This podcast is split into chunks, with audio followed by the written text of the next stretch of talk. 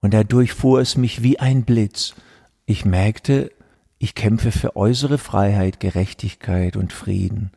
Aber innerlich bin ich neidisch, eifersüchtig, ich vergleiche mich.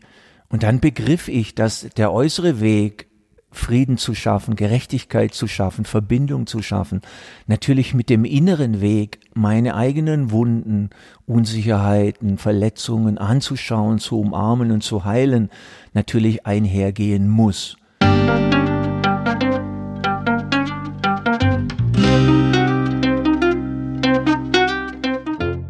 Schön, dass du wieder reinhörst. Ich begrüße dich ganz herzlich bei Ich, wir alle – dem Podcast und Weggefährten mit Impulsen für Entwicklung. Wir bei Shortcuts laden interessante Personen ein, die uns zu den Themen Selbst, Team und Werteentwicklung inspirieren. Für mehr Informationen zum Podcast und zur aktuellen Folge schau vorbei unter www.ichwiralle.com. Ich bin Maike Schäbitz, Redakteurin und mein heutiger Gast ist Frank Fies. Frank konnte auf seinem Lebensweg und in der praktischen Arbeit über 20.000 Menschen dabei begleiten, tiefer zu schauen hinter all die Masken, die viele Menschen tragen, hinter die Fassaden von Angst, von Wut, Scham, Aggression oder Zynismus, bei sich selbst und bei anderen. Wir sprechen darüber, wie wir Heimat in uns selbst finden können, wie jeder von uns in seinem Alltag im Kontakt mit seinen liebsten Menschen ebenso wie im Kollektiv zum Friedensstifter wird. Wie schnell sind wir oftmals mit einem Vorurteil über andere und was würde passieren, wenn wir uns stattdessen mehr zuhören? Verständnis füreinander entwickeln und uns in Mitgefühl, Liebe und Verbundenheit einander zuwenden. Und jetzt wünsche ich dir ganz viel Inspiration und Freude mit dieser Folge.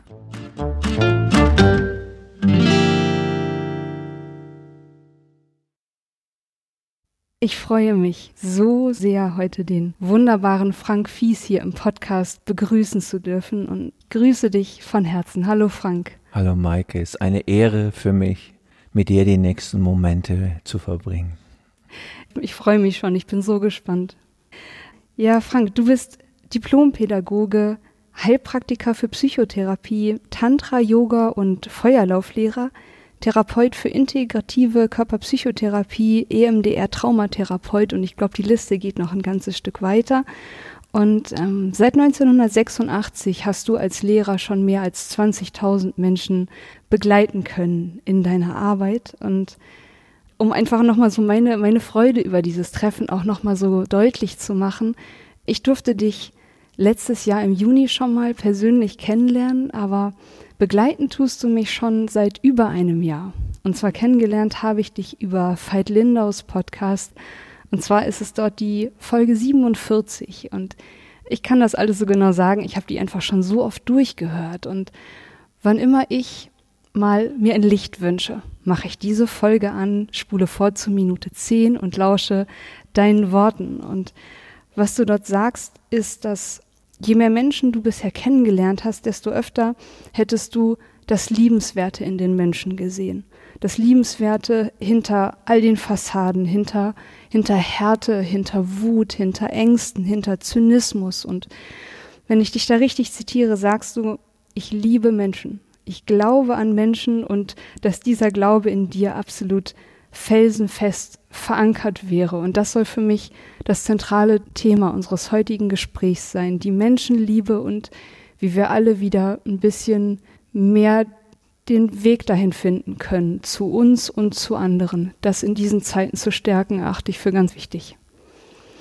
Ja, du rührst mich sehr. Du hast etwas zitiert und, und wiedergegeben, was ein zentrales Motto meines Lebens ist. Berührt mich im Herzen. Ganz wunderschön. Danke für das schöne Willkommen, Maike. ja, Frank, und ich würde dich als erstes einmal kurz bitten, vielleicht den Zuhörern nochmal so einen kleinen Einstieg zu geben. Wie war dein Weg als Frank Fies bis hierher? Ja, ganz einfach ausgedrückt bin ich in einem schwäbischen Dorf geboren, 1000 Einwohner. Und äh, ich habe schon als kleiner Junge die Liebenswürdigkeit einer funktionierenden großen Gemeinschaft, was es damals noch war, erlebt. Ich konnte als kleiner Junge überall hinkommen, die Menschen haben sich über mich gefreut, ich hatte die vier gütigsten Großeltern, die bis heute immer an meiner Seite sind als meine Ahnen in meinem Rücken. Und habe einfach auch, sagen wir mal, durch ganz bodenständige Dinge wie Fußball, was ich schon gespielt habe, seit ich sechs bin, Kameradschaft, Zusammenhalten und, und, und etwas Gutes zusammen machen, erlebt. Und so, so war meine frühe Prägung schon, dass ich Menschen mochte, weil auch mich die Menschen mochten. So. Und sagen wir mal, was ich auch schon mitgebracht habe, ist, meine Eltern hatten eine kleine Handwerksfirma, haben, waren sehr, haben sehr viel gearbeitet. Und da kamen immer Menschen zu uns und haben Teppichboden ausgesucht oder sowas. Und oft hatten sie nicht richtig Zeit oder die Menschen mussten warten. Und ich habe dann oft schon mit drei, vier, fünf mich mit den Menschen unterhalten. Und die haben dann immer gesagt, ja, ihr Junge, der, der kann so gut mit uns umgehen. Der wird mal Pfarrer. Und gut, Pfarrer wurde ich jetzt nicht zum Glück, in Anführungszeichen. Und doch war dieses, dieses Gespür, was ist mit diesem Menschen, mit dieser Tante, diesem Onkel, diesem Kunden, das war schon als Kind total ausgeprägt so dass mir immer klar war, auch schon als Kind, als Jugendlicher, mein Leben wird nur sich um Menschen handeln. Was natürlich auch für meinen Vater hart war, der wollte natürlich, dass ich seine kleine Firma übernehme, mhm. aber ich habe natürlich gespürt, nein, ich habe in diesem Leben ist all mein Interesse und auch mein Können, meine Fähigkeit, mit Menschen zu sein. Und, und so wurde es ja dann auch. Ja. Mhm. So, und dann habe ich natürlich studiert, Psychologie, wollte ich nicht direkt studieren, weil ich nicht so viel von Therapie hielt, sondern eher von einer lebenspraktischen Pädagogik, dass Menschen was lernen können in der Erfahrung. Und so habe ich Pädagogik studiert und später dann Psychologie und bin dann ja nach West-Berlin gezogen, habe dort auch meine Politisierung, die schon als Jugendlicher hing ja über meinem Bett schon, da war der Vietnamkrieg wurde ein Soldat in den Rücken geschossen und da war ich vielleicht zwölf Jahre und darunter stand Why. Also es war schon immer klar, auch als Jugendlicher, meine Liebe für den Frieden und, und, und mein Unverständnis, dass die Menschen keine besseren Konfliktlösungen finden, als sich gegenseitig zu ermorden. Und es ging natürlich in Westberlin dann weiter. Ich ging dann in die Anti-AKW-Bewegung. Ich, ich habe hier mit dem friedlichen Teil der Hausbesetzerbewegung haben wir hier Häuser besetzt, als 30.000 Wohnungen leer standen. Und so wurde ich natürlich auch sehr politisiert. Und dann habe ich gemerkt, das habe ich schon oft erzählt, ich stand vor unserem besetzten Haus in Kreuzberg und da war Solidarität mit Nicaragua und was eben damals aktuell war. Und dadurch fuhr es mich wie ein Blitz. Ich merkte, ich kämpfe für äußere Freiheit, Gerechtigkeit und Frieden aber innerlich bin ich neidisch, eifersüchtig, ich vergleiche mich. Und dann begriff ich, dass der äußere Weg, Frieden zu schaffen, Gerechtigkeit zu schaffen, Verbindung zu schaffen, natürlich mit dem inneren Weg, meine eigenen Wunden, Unsicherheiten, Verletzungen anzuschauen, zu umarmen und zu heilen, natürlich einhergehen muss. Und dann fing ich an, sagen wir mal, damals alle Formen der humanistischen Psychologie, Gestalttherapie, Reiki, Psychodrama, Bioenergetik und, und, und zu erleben am eigenen Leib, mehrfach immer wieder. Und dann fingen meine ersten Lehrerinnen, Lehrer an, denen ich heute noch sehr dankbar bin. Und so ist einfach dieser lange Weg, jetzt heute über 35 Jahre, dann Schritt für Schritt entstanden. Mein Motiv war immer, mich selber voll und ganz lernen zu lieben, so wie ich bin, auch mit meinen sogenannten Schwächen, Unsicherheiten und offenen Fragen und genauso auch in diesem Leben vollkommene Weisheit zu verkörpern. Heute würde man sagen, vielleicht Erleuchtung oder Erwachen. Also das war schon als junger Mensch mir völlig klar, dass neben meinem großen Traum des Friedens für alle Kinder, Frauen, Männer, Tieren, Pflanzen, Steinen auf der Erde, also der äußere Traum, auch der innere Traum des vollkommen Weisheit verkörpern zu können, vollkommene Liebe zu sein und dabei mit beiden Beinen auf dem Boden zu stehen. Und so habe ich natürlich unheimlich auch fleißig, bin ich in viele Länder gereist, auch in andere Erdteile, um wirklich von guten Lehrerinnen und Lehrerinnen, was ich nur konnte, zu lernen. Und heute habe ich eigentlich eher geistige Lehrer, von denen ich lerne, weil ich sehe, ich habe von Menschen sehr viel gelernt, ich kann sicher noch eine Menge lernen und doch ist heute mein Lernen, Lernen von Jesus als Lehrer, Lernen von Buddha, Lernen von Ram und anderen geistigen Lehrerinnen und Lehrern. Wunderschön.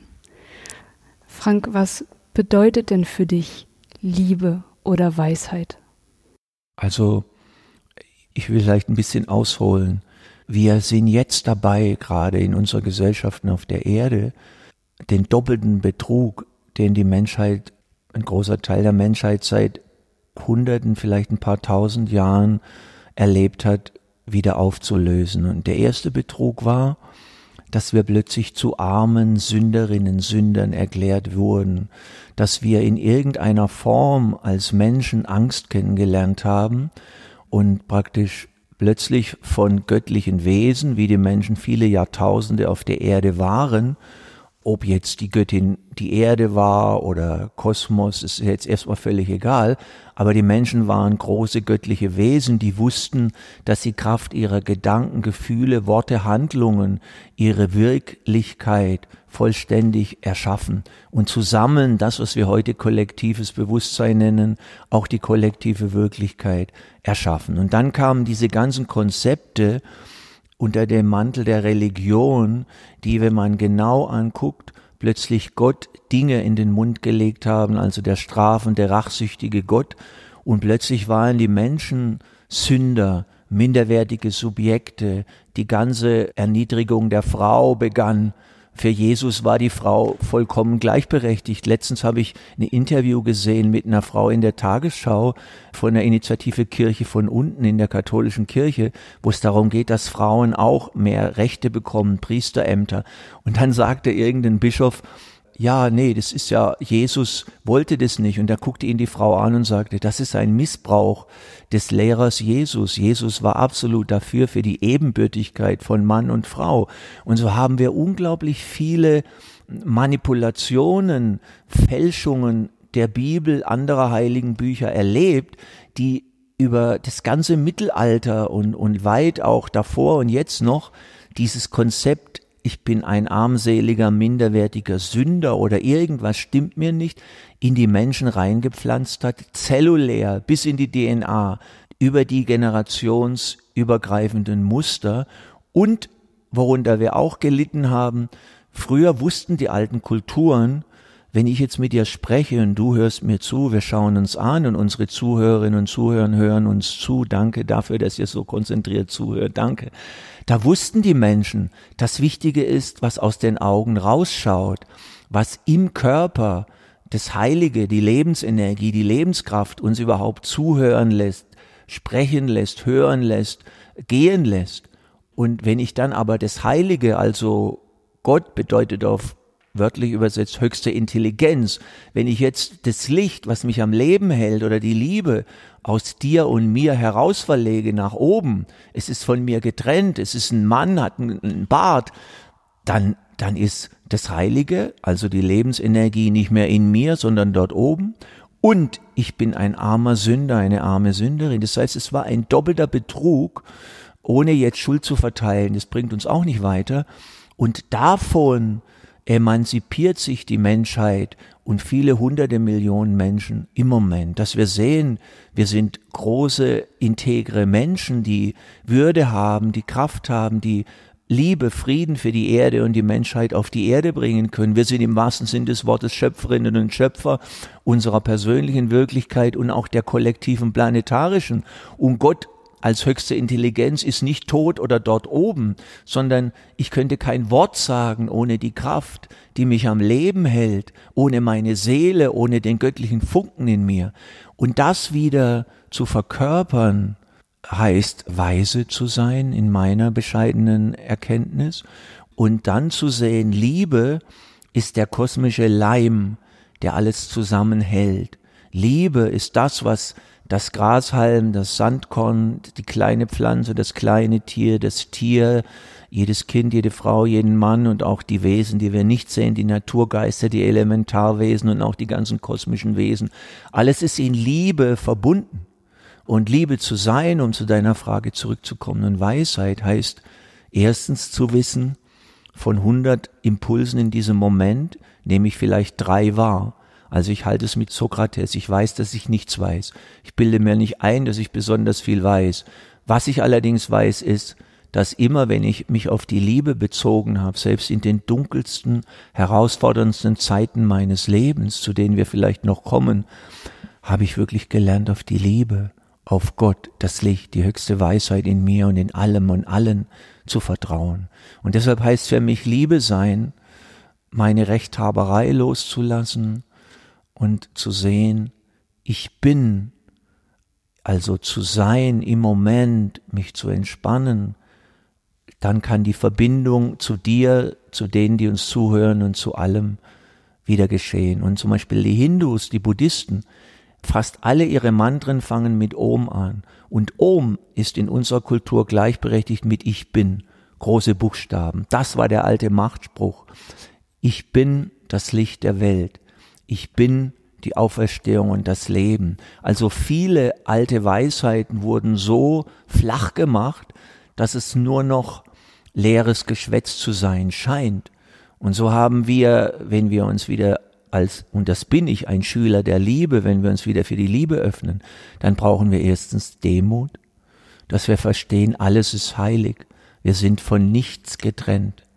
Und das ist die Grundbedeutung des Wortes Sünde. Sünde kommt von dem Wort Trennung. Das heißt, die einzigste Sünde, die es jemals gab, war, wenn wir uns von was getrennt haben. Und der Rest, der strafende Gott, die Hölle, der rachsüchtige Gott, die ewige Verdammnis, ist alles von Menschen gemacht, um ihnen Angst zu machen. Ich kann dem so folgen, was du gerade beschrieben hast, und frage mich jetzt gleichzeitig noch, wie das für viele Menschen da draußen, wie es noch anschlussfähiger sein kann.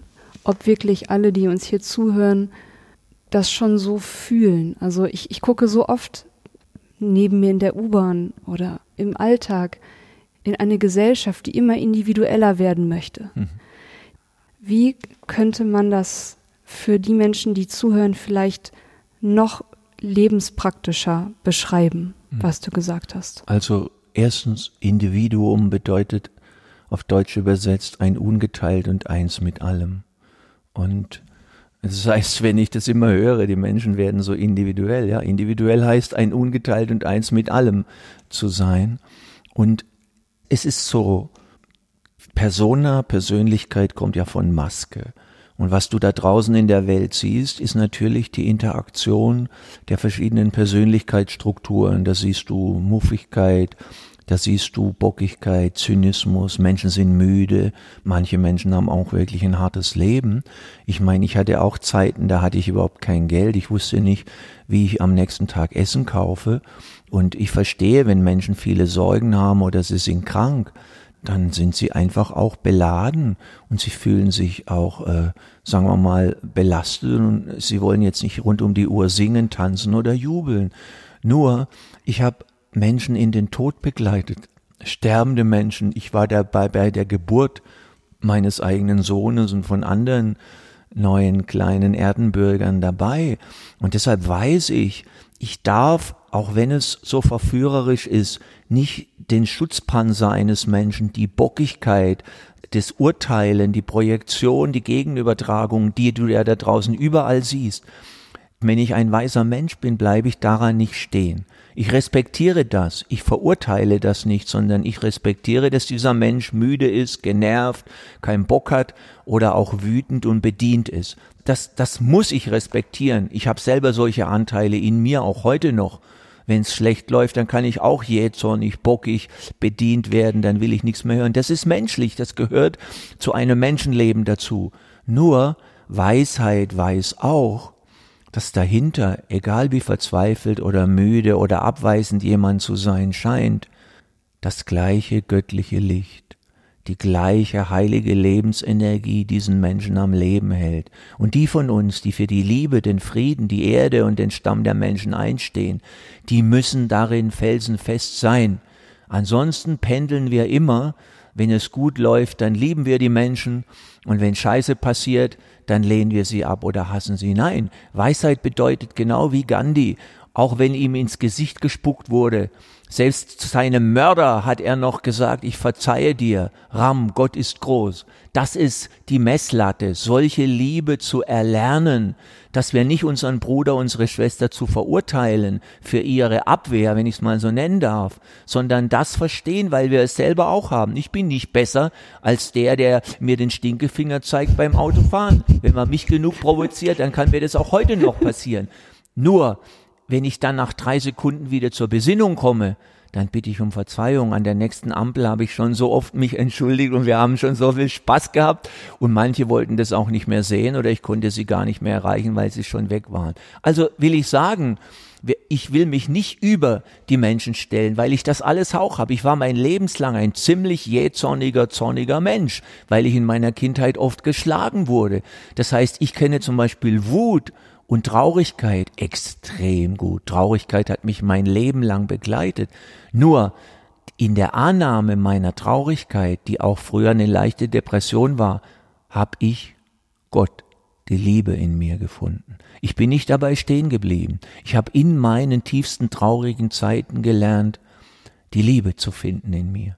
Und das müssen wir Menschen beibringen. Und um Menschen etwas beibringen zu können, so viel habe ich gelernt, muss ich selber jedes Körnchen des Weges gehen und immer wieder gehen. Und nur dadurch, nicht durch die netten Bücher, drei Kniffs am Wochenende, ein Workshop und alles ist gut. Nein, nur durch unsere bodenständige Praxis in unserem Alltag mit unserem Kind, unserer Partnerin, unserem Partner, unserer Mutter, unserem Vater, unserem Chef, unseren Politikern, nur dadurch wird diese Weisheit und diese lebenspraktische Liebe, die im Feuer des Alltags geschmiedet wird, wirklich praktisch.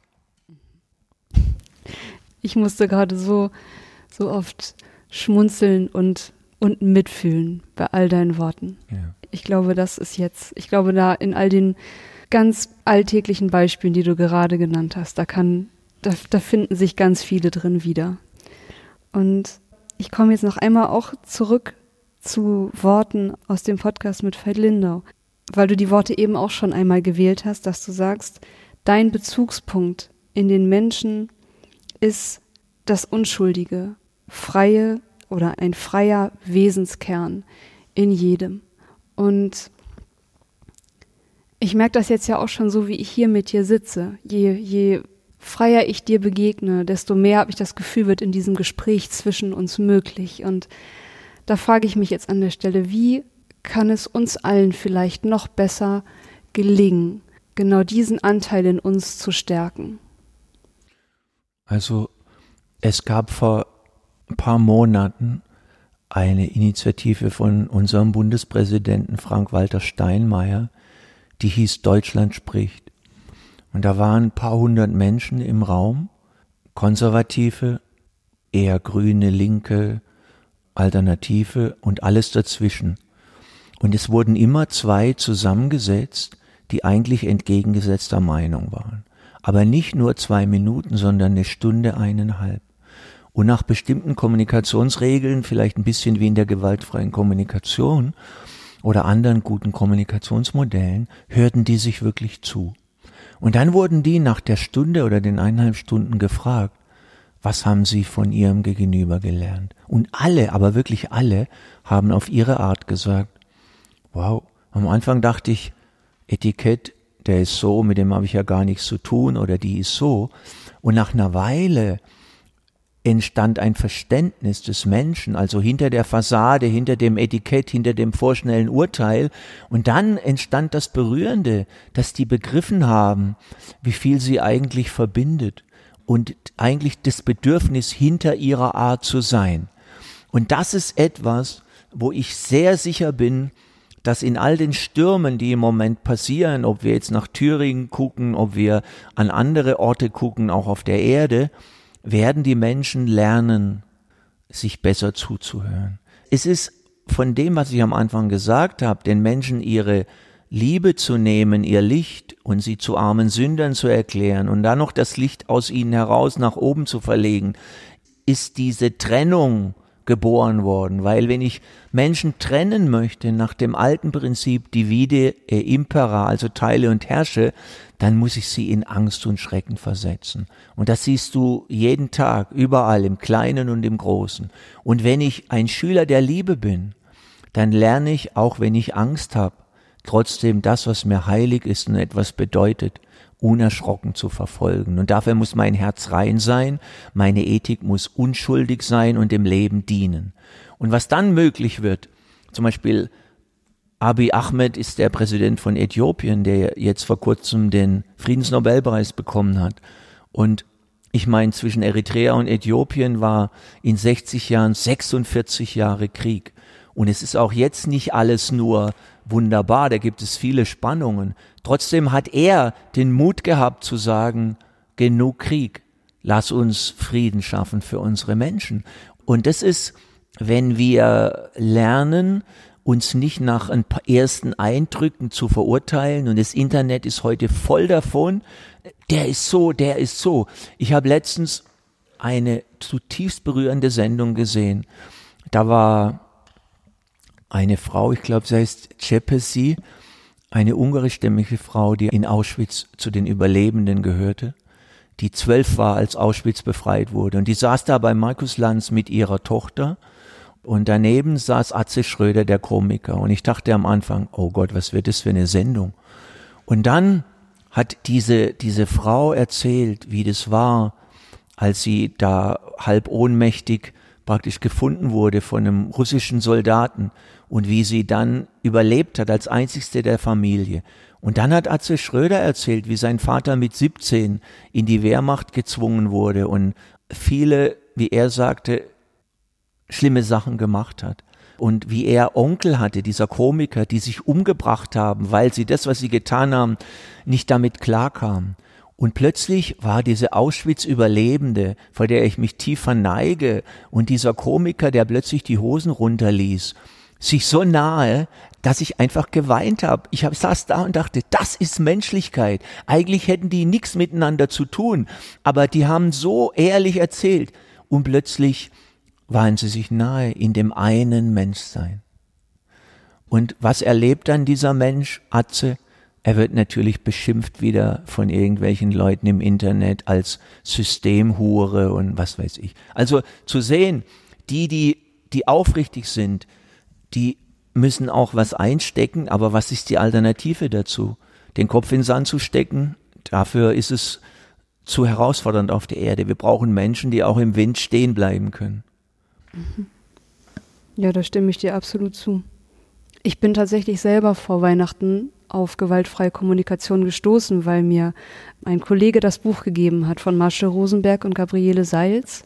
Konflikte lösen durch gewaltfreie Kommunikation. Und dort wird an einer Stelle Martin Buber zitiert, dass Empathie das wertvollste Geschenk wäre, das wir Menschen uns einander machen können. Und, und wie, wie verwandelnd diese Präsenz und diese liebevolle Präsenz wirken kann. Und ich habe dieses Buch gelesen und als hätte das so sein müssen, war ich kurze Zeit später hier in Berlin im Kino und habe ähm, als Hitler das rosa Kaninchenstahl gesehen. Und da war mittendrin eine Stelle, also vielleicht wissen einige, worum es in dem Film geht, eben um eine jüdische Familie, die kurz vor der Machtübernahme der Nazis aus Deutschland flüchten und sie sind in der Schweiz und dann kommt trotzdem noch mal ein Freund von ihnen aus Berlin sie besuchen und der Vater der Familie ist noch er ist noch kritisch und sagt, vielleicht hätten wir in Deutschland bleiben sollen und, und kämpfen sollen für das, für das Gute, für das, was richtig ist. Und dann sagt der Freund, der sie dort besucht in ihrem Exil, nee, besser nicht. Und hier die Geschichte, unser jüdischer Freund, der Professor so und so, den haben sie jetzt ins KZ gebracht und in der Hundehütte angebunden. Und der muss immer bellen, wenn jemand reinkommt. Und die Kette ist so kurz, dass er nicht aufstehen kann. Und wenn er nicht bellt, kriegt er Schläge. Und ich habe nach diesem Kinobesuch die Nacht damit verbracht, zu versuchen, Mitgefühl für diese Wärter zu empfinden. Und ja, ich merke jetzt gerade so, dass das war so eine riesige Aufgabe. Wie kann man das? Ja, schau her. Wenn du ein Verhalten verstehen möchtest, dann ist es immer wichtig, dass du zum Anfang gehst. Also wenn ich jetzt zum Beispiel von so einem Wärter spreche und diese Frau aus der Talkshow, die hat nur überlebt, weil ihre Wärterin in Auschwitz, obwohl sie zwölf war, zu ihr gesagt hat, du bist 16. Und sie hatte am Anfang gar nicht verstanden, warum sie sagen soll, sie ist 16. Aber alle ab 16 mussten arbeiten und alle unter 16 gingen sofort in die Gaskammer. Das heißt, auch diese Wärterin hat ihr ihr Leben gerettet. Das hat sie erst später verstanden. Also wie können wir Mitgefühl für solche, was du jetzt beschrieben hast, Menschen empfinden? Ich mache es immer so. In meiner Arbeit gehen wir immer zum Neugeborenen in uns selber. Und das Neugeborene, der Wärter, die Wärterin in einem KZ, und es gibt ja auch heute noch genug, wie viele Menschen sind eingesperrt auf der Erde, war auch einmal ein Neugeborenes. Und viele meiner Lehrer haben mir beigebracht, das Böse wird erlernt. Und das Böse kann auch wieder verlernt werden. Und Menschen wie Viktor Frankl, der auch Auschwitz überlebt hat, der sagte, trotzdem Ja zum Leben sagen, sind für uns bis heute nach meiner Meinung Leuchttürme dafür, dass wir immer wieder neu den Menschen Güte, Liebe, Verbundenheit, Empathie, Herzlichkeit nicht aufoktroyieren, sondern selber so ein Mensch sein. Ich grüße die Müllmänner dort, wo ich lebe.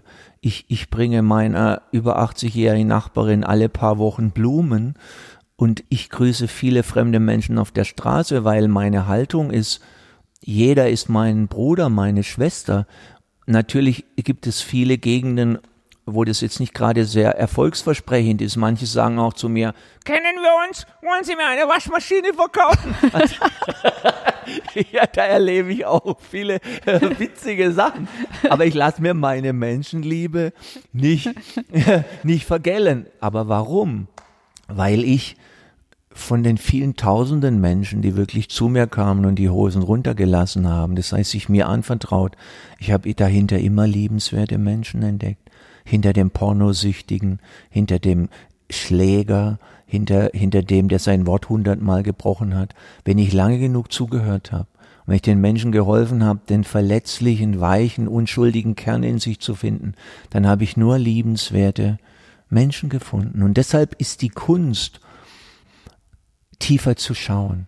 Ich kann natürlich immer die Fassade sehen und, und das Verhalten beurteilen. Und das machen wir ja auch als Gesellschaft. Auto, Handy, deine Kleider, deine soziale Schicht und du bist so und so. Und das ist ja Teil unseres Elends. Ja. Und das ist genau der Punkt, dass wir uns als Menschheit vollkommen in der Polarität, in der Trennung der Materie verloren haben. Und deshalb, wie Einstein so schön sagte, wenn du etwas lösen möchtest, kannst du es oft nicht auf der gleichen Ebene lösen, wo es auftaucht. Du musst dein Bewusstsein erhöhen und dann von oben schauen. Und deshalb ist ja in meinem Weg, den ich gehe und lehre, Meditation, innere Einkehr, tägliche Übungen für Körper, Gefühle, Gedanken und Seele die Grundlage überhaupt von jedem Weg, weil sonst bin ich ja hemmungslos meinem urteilenden, bewertenden Geist, der die ganze Zeit was zu meckern, zu kritisieren hat, ausgeliefert. Deshalb ist nur intellektuell, nur Wissen ist nicht genug. Wir brauchen die Heimat tiefer in unserer Seele, in unserem Herzen, in unserem, wie ich sage, innersten heiligen Raum. Und dann haben wir einen anderen Hebel, wie Archimedes sagte, der Hebel ist dann unsere Seele, der Hebel ist unsere Liebe, aber nicht nur unsere instabile Persona, unsere instabile Persönlichkeit, die immer sich nach Zeitgeist richtet, mal ist der in, dann die, das ist dann wieder scheiße und das. Ich habe in meinen vielen Jahren so viele Säue durchs Dorf getrieben sehen, Sterne, die sind nach einem Jahr schon lange wieder verblasst dass ich nur daran glaube, was in den Stürmen des Lebens wirklich erprobt ist, was jemand durchlebt hat in ihren seinen Trennungen, Brüchen, Umbrüchen, Niederlagen, Krankheiten. Nur das ist wirklich das innere Gold, was wahr ist. Der Rest ist oft nur angelesen, nachgeplappert, schöne Fassade, aber das reicht nicht für ein liebendes, ehrendes Menschenleben. Ich danke dir für diese starken, ehrlichen Worte. Danke dir. Ja, ich stimme dir da absolut zu. Also Das ist, glaube ich, auch immer noch sehr ein Wunsch des aktuellen Zeitgeist. Schnell was lesen, schnell was hören, kurz was machen und natürlich steckt dahinter, glaube ich, oft auch eine gute Hoffnung oder, oder guter Wille, schnell etwas zum Guten zu verändern. Aber ich habe ja selber auch durch, in meinem Fall durch die Arbeit mit deinem Buch erfahren, heute ist dein Tag, wie herausfordernd tatsächlich tägliche Praxis ist. Und ich bin davon noch wirklich weit entfernt, tägliche Praxis so zu, so zu leben, wie du es vorschlägst und wie ich selber sicher bin, dass sie, dass ich, ich glaube, je intensiver diese Praxis erfolgt, desto wirksamer ist sie. Absolut. Aber es ist eine absolute Aufgabe, sich die Zeit dafür dann auch zu nehmen und das dann auch wirklich zu tun. Ich habe, ja, diese Kämpfe kenne ich ja selber. Die ersten 14 Jahre meines spirituellen Weges war ich überhaupt nicht fähig, tägliche Übungen zu machen. Ich hatte immer Gründe, ich hatte keine Zeit. Und deshalb, wenn du den normalneurotischen Menschen anguckst, er oder sie verschwendet unheimlich viel Zeit mit innerer Negativität, inneren Selbstzweifeln, den inneren gleichen Fragen, bin ich gut genug, sind meine Beziehungen richtig, wie ist das und das? Also Zeit wäre genug da, aber die Struktur des normal Neurotischen ist eben äh, zwar zu sagen, ich möchte finden, aber wenn der normal neurotische Mensch findet, dann findet er oder sie oft wieder einen Grund, warum die Form nicht akzeptabel ist. Und deshalb ist es eher ein, ein langsames verwandeln, zu dem auch die Widerstände gehören, wie du es richtig gesagt hast, ich kann es einfach nicht oder ich mache ab und zu mal einen guten Gedanken oder ich nehme mal zehn Atemzüge oder ich merke, wenn ich jetzt den Mist wieder denke, dann fuck ich mich wieder ab. Das, das sind so kleine Durchbrüche durch diese geschlossene Mauer und das, das ist nach meiner Meinung, daran ist nichts falsch, aber für die, die wirklich langen Atem haben, wird die Mauer immer dünner, bis sie bricht und dann wird daraus das Pflaster für unseren neuen Weg. Oh, und so war es für mich auch. Wie viele Jahre saß ich schon lange vor Schülerinnen und Schüler jedes Wochenende. Aber ich konnte nicht meine Übungen jeden Tag machen. Ich sagte immer, ich will Gott, Sex und Fußball. Ich brauche keine täglichen Übungen. So als junger, rotziger Kerl. Und, und es hat lange gedauert, bis wie heute, wo ich wirklich an, an fast jedem Tag, sagen wir mal, einfach das im Schlaf mache, weil ich weiß, zur Not im Bett kann ich meine geistigen Übungen wenigstens machen. Und ich spüre, das ist die Basis, von der ich lebe. Nicht die Verrücktheit, die immer fragt, wie stehe ich da in der Welt, wie erfolgreich bin ich, wie sehe ich aus. Und äh, das ist alles, was die Persönlichkeit macht. Und daran ist nichts falsch. Deshalb ist es ja die Persönlichkeit. Aber wenn wir nur das haben und haben die Kraft, die uns überhaupt erst am Leben hält, wenn wir dazu keine tiefere Beziehung haben, dann werden wir so zum Sarg gehen und werden so als Körper sterben. Und deshalb geht es um viel mehr in Wahrheit in einem Menschenleben, als ob ich jetzt meine Übungen mache oder nicht, das oder das glaube. Es geht ganz simpel darum, dass ich verstehe, ich bin eine unsterbliche Seele, ich bin ein göttlicher Funke, der in einem wundervollen, gesegneten Körper lebt und ich kann wie zu allen Zeiten in einem Menschen leben, kosmische Weisheit, universelle Weisheit ernten, verkörpern und leben. Und das ist das edelste, höchste, was es gibt. Diese Spur geht von den heiligen Frauen, heiligen Männern, von Laoze und allen bis heute. Und es gab in allen Kulturen Frauen, Männer, die über Religion, Zeitgeist, politische Verdummung und ängstlich machen hinausgegangen sind. Guck mal, wie lange haben wir gehört, Frauen haben ein kleineres Gehirn als Männer. Wie lange haben wir gehört, Absolutismus ist Gott gegeben. Ich habe mich so viel mit Geschichte beschäftigt. Es war immer im Namen der Wissenschaft, im Namen der Religion. Aber heute sind wir fähig, darüber hinauszugehen und zu sehen, wir sind freie, große Menschen mit einem grenzenlosen Bewusstsein, einem Geist, der noch immer das Beste erschaffen kann und einer menschlichen Ethik und Integrität, die endlich versteht, jedes Leben ist heilig, auch das Leben der Tiere, die in den Schlachthäusern bestialisch leiden. Und ich habe letztens zwei Videos angeguckt, die ich jeder Zuhörerin, jedem Zuhörer ans Herz lege. Der Autor heißt Eddie Maurer, wie der Maurer, Eddie Das erste heißt die gefälschte Bibel und das zweite Reinkarnation im Christentum, wo ganz bodenständig sachlich beschrieben wird, wie die Lehren von Jesus die Ebenbürtigkeit der Frau ganz klar beinhaltete, die Liebe zu den Tieren, also ein Vegetarismus und auch Friedlichkeit, Pazifismus, wie das über die Jahrhunderte immer mehr aus der Bibel rausgestrichen wurde, wie aus mehr als 20 Evangelien nur noch vier wurden, so wie heute, und wie das immer mehr verfälscht wurde. Und all das sind wir im Moment dabei, uns wieder zurückzuerobern. Und das sind die jungen Menschen für mich unglaublich wichtig, weil ich bin jetzt in Jahren 61, mein Sohn ist 21 und mich rührt es, wenn ich junge Menschen wie Greta Thunberg sehe, wie andere, die einfach, obwohl sie angepöbelt werden, ich frage mich für was, ich frage mich, was ist daran falsch, für die Erde aufzustehen? Und ich sehe überall diese jungen Menschen und das, das ist genau meine Haltung auch für die Erde, für den Stamm der Menschen für die Einheit des heiligen Gewebes des Lebens oder wie die Physiker sagen, für das untrennbare Quantenfeld, in dem alles untrennbar verbunden ist. Danke, Frank. Ich weiß gerade gar nicht, was ich dazu sagen soll. Ich hatte eben jetzt nochmal den Gedanken, wo du am Anfang geäußert hast zu Deutschland spricht. Mhm. Da habe ich mich gefragt, also weil ich frage mich die ganze Zeit, was können wir, was kann ich gleich, wenn ich hier rausgehe, was kann ich tun? Was kann ich versuchen anzustoßen mit anderen Menschen zusammen? Und ich meine, klar, Berlin ist da natürlich auch eine gewisse Blase. Es gibt hier, finde ich, im Vergleich zu anderen Gegenden unglaublich viele Möglichkeiten, Menschen kennenzulernen, Dinge zu erleben. Und was ich jetzt hier schon gesehen habe in Berlin relativ oft, zum Beispiel am Cottbusser Tor gibt es ein Begegnungscafé, wo ich hinfahren kann und auch Menschen ganz anderer Kulturen kennenlernen und fragen kann, wer bist du, wie geht's dir, was sind deine Bedürfnisse, was sind deine Ängste?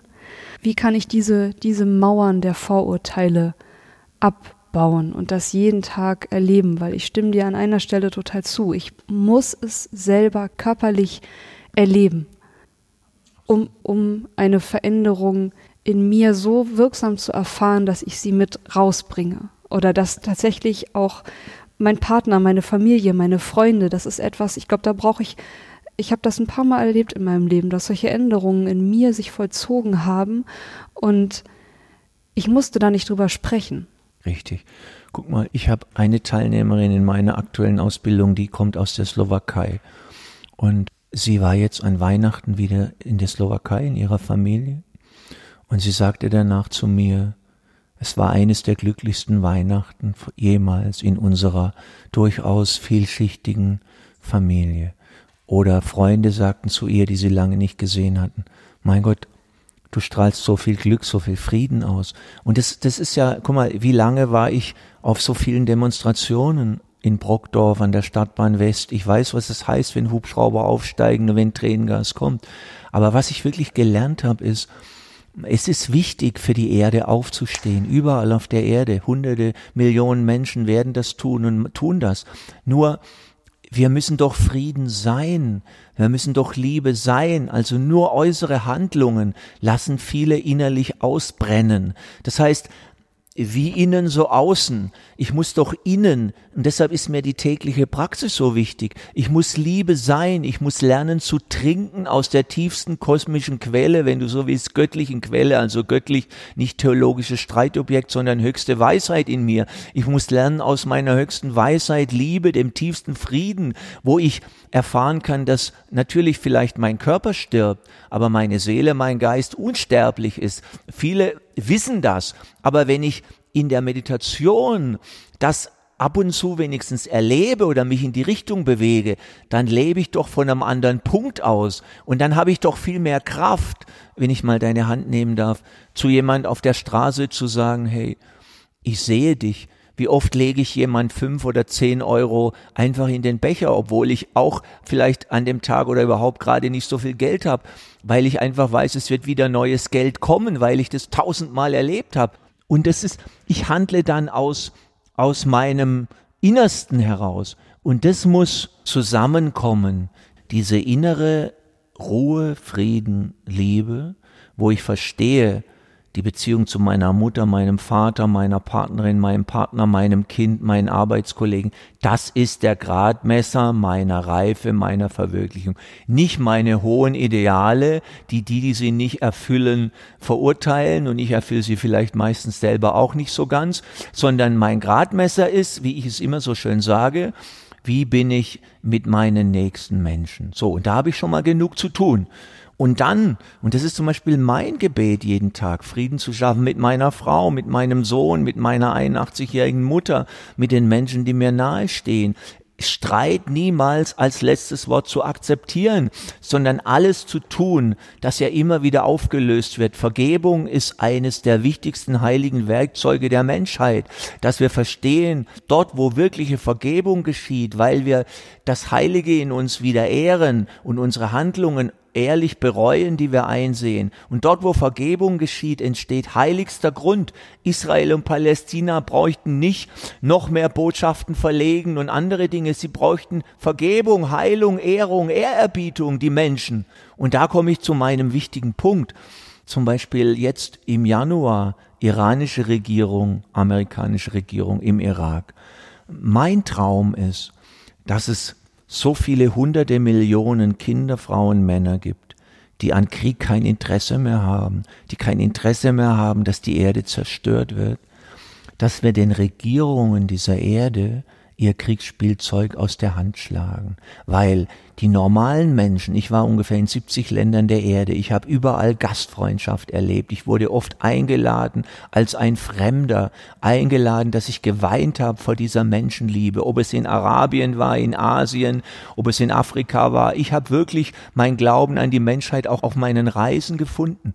Und ich, ich weiß, dass die einfachen Menschen nur in Frieden leben wollen, ihre Kinder aufwachsen sehen und einfach leben wollen. Und darauf vertraue ich, dass es genug Menschen gibt, die sagen, nee, wir wollen nicht mehr der Sklave meiner Regierung sein. Ich möchte meinem Bruder die Hand reichen über die Grenze hinaus, über die Hautfarbe hinaus, über die Religion hinaus. All das sind von Menschen gemachten Grenzen. Und das, was Menschen gemacht haben, können Menschen auch wieder ändern.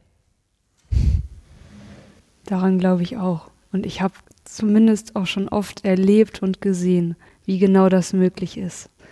Zum Beispiel, wer, wer sowas mal ganz praktisch sehen möchte. Ich glaube, es war Amnesty International. Die haben 2016 ein Video gedreht, wo Geflüchtete Europäern gegenüber sitzen. Das ist hier in Berlin passiert. Vier Minuten Augenkontakt zwischen zwei völlig fremden Menschen. Und was dort passiert in diesem Film, es rührt mich jedes Mal wieder zu Tränen, wenn ich das sehe. Wenn einfach nur durch diesen Augenkontakt so eine tiefe Verbundenheit in dieser kurzen Zeit entsteht, dass sämtliche Vorurteile und alles, was vorher da war und auch Feindseligkeit wird fallen gelassen. Und es ist wunderschön zu beobachten. Und mir ist jetzt noch eine Frage gekommen. Du hast davon gesprochen, dass dein großes Ziel ist, im täglichen Umgang Streitigkeiten oder, oder Konflikte, ich glaube, du hast es so genannt, nicht durchgehen zu lassen. Also nicht immer versuchen, andere Wege zu finden. Und was ich aber jetzt auch gleichzeitig erlebe, dass viele Menschen sich nicht streiten im Sinne von, das ist ja noch eine aktive Handlung, dann, dann suche ich ja noch irgendwie, auch wenn es eine Konfrontation ist, den Kontakt, dass viele Menschen sich zurückziehen. Ich kann ja eh nichts machen. Mhm. Auch Gott in Thüringen oder in, was ist da los in Amerika? Was ist da los in Russland? Was ist da los in der Türkei? An ganz verschiedenen Stellen, dass Menschen sich vor Konflikten, die wir jetzt halt durch unsere, durch, durchs Internet, durch mediale Präsenz beobachten können, dass Menschen sich vor all dem zurückziehen und müde sind, sich mit diesen Konflikten auseinanderzusetzen. Hast du da vielleicht noch etwas, wie wir dort, wie wir uns dem zuwenden können? Naja, zwei Dinge fallen mir dazu ein. Erstens, wir müssen, wenn ich sage, den doppelten Betrug vom Anfang, also wir sind große Menschen und unsterbliche göttliche Wesen, dann bedeutet das, auf der praktischen Ebene, dass wir als Menschheit wieder lernen dürfen, dass wir Kraft unserer Gedanken, Gefühle, Worte, Handlungen, Geistes, Seelen und Körperenergie jeder deiner Gedanken geht in die heilige Matrix der Menschheit. Jedes deiner Worte, das, was wir hier machen, wird viele hunderte Menschen erreichen, vielleicht noch mehr. Das heißt, Menschen sind unglaublich mächtige Wesen und dieses Gefühl von Ohnmacht, was viele dazu bringt, sich zurückzuziehen, wie du es beschrieben hast, das ist ein Produkt. Wenn ich sage, du bist eine arme Sünderin, du bist nicht wertvoll, dann mache ich dich schwach. Aber waren es nicht einzelne Menschen, die immer wieder das Schicksal der Menschheit zum Guten auch verändert haben? Vor drei Tagen kam Mandela aus dem Knast. Ich habe an dem Tag geweint, weil ich mich erinnert habe, wie hunderte Millionen Menschen gerade mal die Mauer auf. Drei Monate später kam unser Bruder aus dem Knast. Also es, es, wir haben als einzelne Menschen die Kraft und die Macht, in das kollektive Bewusstsein der Menschheit, in das Gedankenfeld, das alle Menschen verbundet. Ich lache immer, wenn Leute an das World Wide Web glauben und sich freuen, dass sie eine Mail nach Alaska schicken können. Aber das wirkliche World Wide Web ist die Gedankenkraft der Menschheit und die funktioniert ewig und zwar seit allen Zeiten und bis in alle Zeiten. Das heißt, meine Antwort auf solche Ermüdungen, Resignation ist, dass die Menschen, wir wieder das Feuer in ihnen entfachen dürfen, ihnen helfen, dass sie verstehen, sie sind mächtige Wesen. Ihr Geist erschafft alle Materie, er schafft alle Lebensumstände in ihrem eigenen Leben und er schafft im Kollektiven alle Umstände der Menschheit. Und diese Sicht, was ist in Amerika los, in Russland oder in China oder wo auch immer, ich verbinde mich lieber mit den hunderten Millionen von Menschen in diesen Ländern, die genauso denken wie wir auch, die liebenswerte Menschen sind, die jeden Morgen oft um vier, fünf, sechs, sieben Uhr aufstehen, hart arbeiten, so wie bei uns auch, und die einfach zu ihrer Gesellschaft beitragen, die es nicht mehr wollen, dass von ihren Steuern da noch Waffen gekauft werden, mit denen eines Tages Menschen wieder ermordet werden. So, und wenn ich das mache, dann nehme ich den Regierungen der Welt die Macht. Regierungen sind dazu da, die Interessen ihres Volkes zu vertreten und nicht ihr eigenes Süppchen in Machtinteressen, Machtblöcken und weiß weiß ich zu kochen. Und so ist meine doppelte Antwort darauf. Erstens, wir haben jetzt begonnen, das Sünderinnengeplapper und Sündergeplapper und damit unsere, unsere Schwächung wieder zu verwandeln, zu sehen, Nichts ist mächtiger als der menschliche Geist zusammen mit dem kosmischen Geist. Und wenn der menschliche Geist anfängt, Gedankenkraft wirklich zu verstehen, in Verbindung mit Gefühlsenergie, dann können wir goldene Zeiten auf der Erde erschaffen, wie im Kleinen, wie im Großen, wie unten so oben, wie innen so außen, wie außen so innen, Ursache, Wirkung, Wirklichkeit, Resonanz, Schwingung, all das sind ewige Gesetze und die Menschheit braucht genug Frauen, Männer, die klaren Geistes sind und begreifen, jedes Leben ist heilig. Die Erde ist ein heiliges Wesen. Du sollst nicht töten, ist ein heiliges Gebot. Und deshalb wird die Menschheit Krieg, Trennung, Hunger überwinden. Und dafür müssen wir felsenfest in der einen Liebe in uns und in jedem Wesen verwurzelt sein. Und dann passiert etwas, schau her, Du hast sieben Hauptenergiezentren, du hast einen physischen Körper, einen Gefühls-, einen Gedankenkörper, eine Seele. Dann entsteht in dir, wirst du langsam erhoben, wie es zu allen Zeiten war. Und das hat nichts mit Religion zu tun. Viele Dinge heilen, vieles kommt in Harmonie, weil mehr Weisheit durch dich fließt, die du dir erwirbst nur durch eine Sache, dass du die Herausforderung deines Lebens annimmst dass du niemand mehr die Schuld gibst. Und jetzt kommt der wichtige Satz, wem ich die Schuld gebe, gebe ich die Macht. Und das habe ich begriffen. Deshalb gebe ich nicht Donald Trump die Schuld und auch nicht Herrn Putin und auch nicht dem oder der.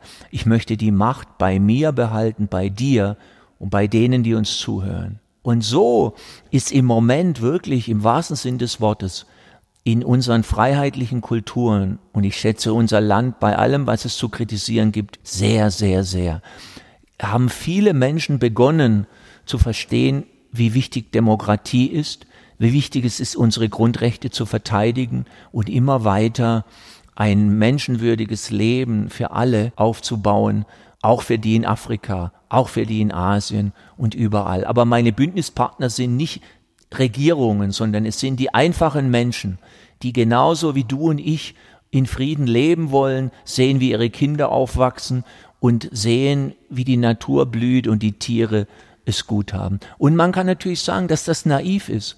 Aber was ist es dann an Krieg zu glauben, an Trennung? Das ist nicht naiv, sondern verrückt. Es ist irre.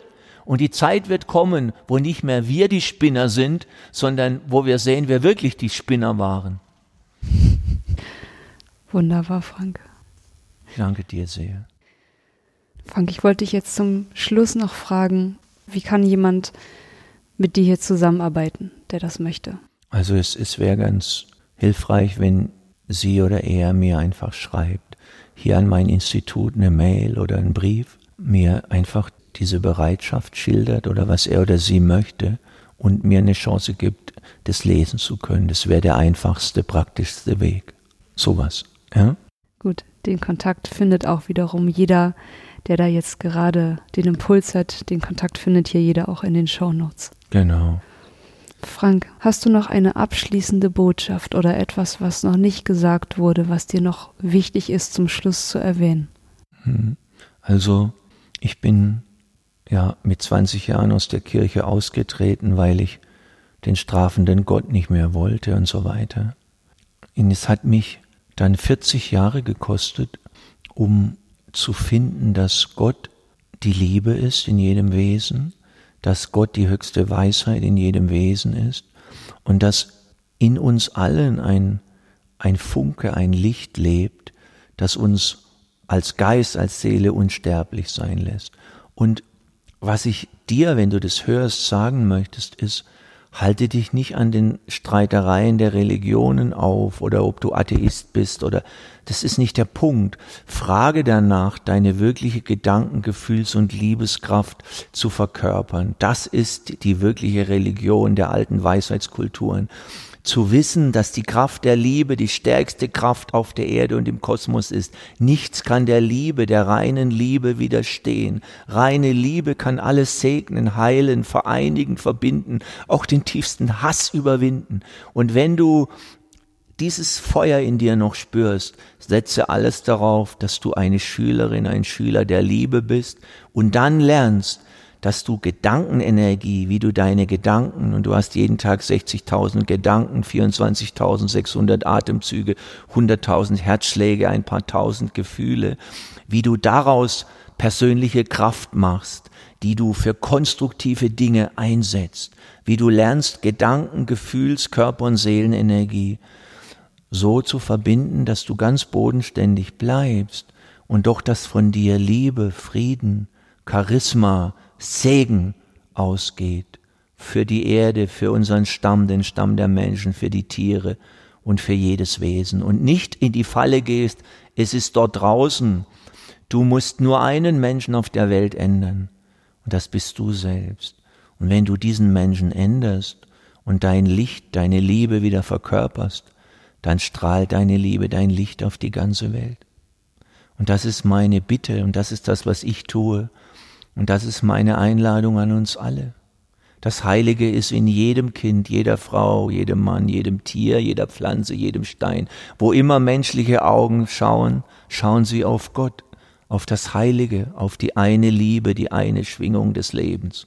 Und dann ist ein Leben, obwohl der Körper der gleiche ist, obwohl der Name immer noch der gleiche ist, kommt wieder Zauber, Wunder, Unschuld, Schönheit, wo immer ich bin, selbst in einem Sandkorn, in einem Grashalm, in einem kleinen Vogel, selbst in einem mühsamen, beladenen Menschen sehe ich immer die gleiche Liebe. Und dann wird der Geist geeint, und wenn der Geist geeint ist, hat die Welt Hoffnung. Und ich habe in meinem ersten Buch immer wieder geschrieben, auf dich kommt es an. Und das ist mein, mein Schlusswort in unserem schönen Gespräch. Auf dich kommt es an, auf jede, jeden, der uns zuhört, auf Maike, auf Frank und alle, die in unserem Geiste den Weg für das Leben, für die Liebe, für die Erde gehen. Auf uns kommt es an. Frank, von Herzen danke für dieses Gespräch. Ich verneige mich vor dir und deiner Arbeit und den wunderbaren Worten, die du jetzt gerade gefunden hast. Maike, Dankeschön. ich verneige mich vor dir und allen, die uns zuhören. In uns allen lebt die gleiche eine heilige Liebe, die uns am Leben hält. Ich danke dir, dass du mit so viel Herzblut dieses Anliegen, was auch meins ist, vertrittst. Danke und ich verneige mich. Sehr gerne, Frank. Ich wünsche dir einen glücklichen Tag. Ich wünsche dir einen wunderschönen Tag und euch alle, die uns zuhört, genau. einen wundervollen Tag. Dankeschön. Ciao. Tschüss.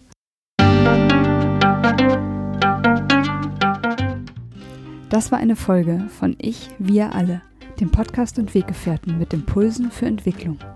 Wir bei Shortcuts begleiten und unterstützen Unternehmen bei der Entwicklung von zukunftsfähiger Führung, Kommunikation, Unternehmenskultur und Design. Mehr Infos zu unseren Angeboten, zum Podcast und der aktuellen Folge findest du unter www.ichwiralle.com. Wir freuen uns über dein Feedback zur Folge und deine Bewertung des Podcasts bei iTunes. Bitte stell uns gerne Fragen zum Podcast und mach Vorschläge für Themen und Interviewpartner, die dich interessieren würden. Und zu guter Letzt, schau gerne bei uns in Berlin-Kreuzberg vorbei. Wir lieben Besuch.